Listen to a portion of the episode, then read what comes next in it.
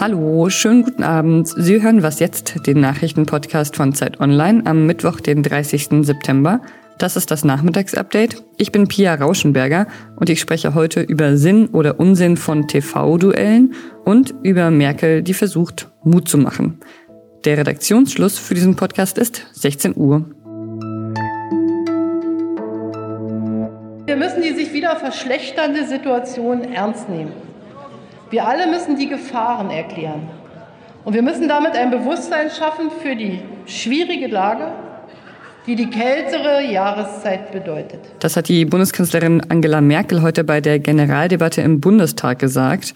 Ich bin fest davon überzeugt, dass die Gesellschaften langfristig am stabilsten aus dieser Krise herausfinden, die die Gefahren offen und transparent benennen, die die Wahrheit für zumutbar halten und die eine Balance finden aus politischen Vorgaben und zivilgesellschaftlicher Akzeptanz und Mitwirkung.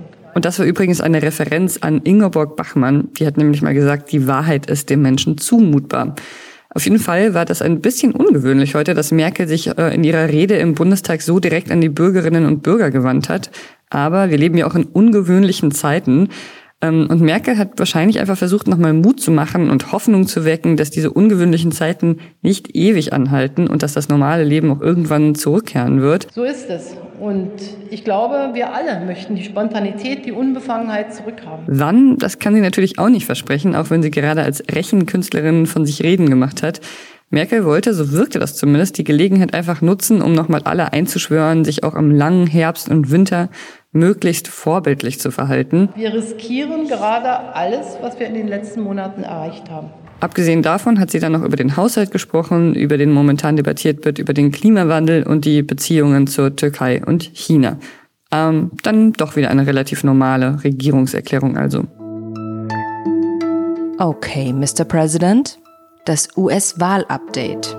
Es ging gleich relativ heftig zu. Selbst äh, Joe Biden, der sonst nicht so für sein auffallendes Temperament bekannt ist, der hat sich schon relativ schnell in der TV-Debatte zu einem hinreißen lassen. Sehr viel freundlicher wurde der Tonfall im Laufe der Debatte dann nicht zwischen den Präsidentschaftskandidaten. Selbst der Moderator Fox-Journalist Chris Wallace, der konnte sich auch oft nicht gegen diese zwei Streithähne durchsetzen. Gentlemen, I hate to raise my voice, but I see it seems to be, why should I be different than the two of you? Die Einschätzung der meisten JournalistInnen, die ich bisher gelesen habe, war dann auch, hier gibt es eigentlich keine Gewinner, sondern nur Verlierer. Deshalb möchte ich jetzt mal mit meinem Kollegen und USA-Korrespondenten Jörg Wimala-Sena darüber sprechen, was so ein TV-Duell überhaupt bringt. Moin. Grüß dich, hi.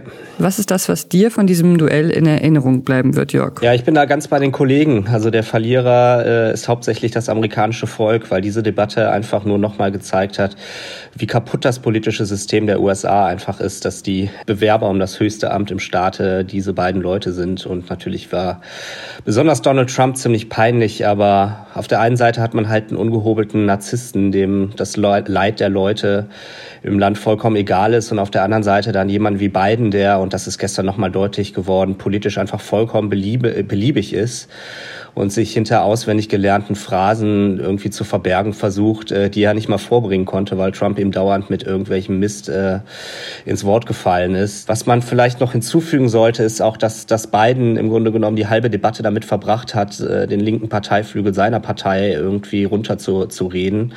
Die bügelt er dann ab, um irgendwie für die, den Bruchteil an Wählern interessant zu sein, die sich in der Mitte verorten das ist nicht so gut. Aber würdest du sagen, das liegt jetzt auch an diesen zwei relativ speziellen Kandidaten oder ist das generell ein Problem von diesen TV-Debatten?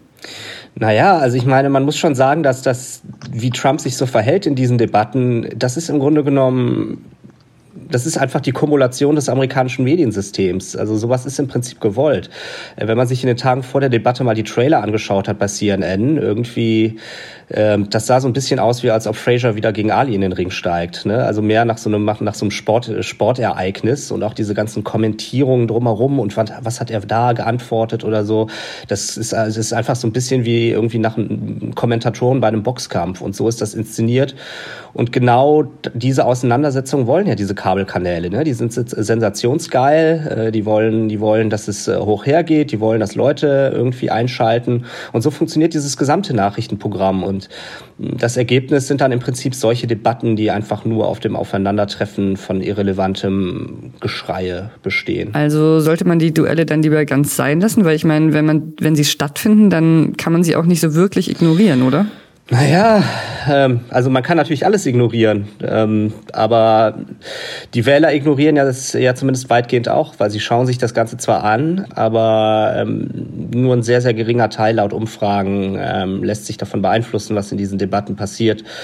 Die Frage ist äh, einfach, wie kann man die Leute erreichen, die zum Beispiel in den USA nicht wählen gehen, was 30 Prozent sind. Und solche Debatten sind offensichtlich nicht der Fall. Die Nachwahlbefragungen zeigen ja auch, dass ähm, die Leute eher enttäuscht waren von äh, beiden Kandidaten und vollkommen disillusioniert sind irgendwie von, von diesem ganzen politischen System.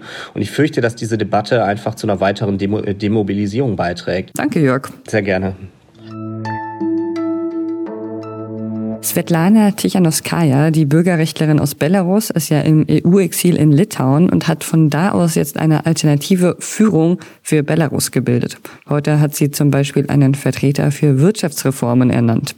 Viele Menschen in Belarus sehen Tichanowskaja als die eigentliche Siegerin der Präsidentschaftswahl von Anfang August. Machthaber Alexander Lukaschenka, der sieht das aber anders. Und in Belarus geht deshalb der Widerstand gegen Lukaschenko weiter. Gerade wurde eine prominente Basketballspielerin inhaftiert und das hat erneut Proteste ausgelöst. Was noch?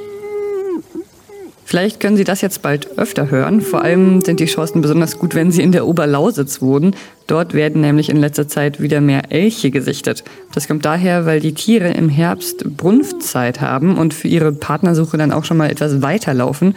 Die Elche in der Oberlausitz, die kommen zum Beispiel aus Osteuropa. Aber noch ein kurzer Sicherheitshinweis. Wenn Sie das Geräusch hören, dann sollten Sie sich vielleicht eher in Sicherheit bringen, zum Beispiel hinter einen Baum. Elche, die sehen zwar friedlich aus und auch ziemlich süß, finde ich, die können aber mit nur einem Huftritt einen Wolf töten. Also aufgepasst in der Oberlausitz. Und das war was jetzt für heute. Wenn Sie gerne etwas loswerden möchten, das Sie an dieser Folge bewegt hat, positiv oder negativ, dann schreiben Sie das gerne an wasjetzt.zeit.de. Ich bin Pia Rauschenberger. Machen Sie es gut. Und äh, schaust du dir trotzdem die nächsten zwei Duelle an, auch wenn das wahrscheinlich jetzt sehr anstrengend für dich war? ich äh, bin beruflich dazu verpflichtet, im USA-Wahlkampf in all seinen Facetten zu folgen.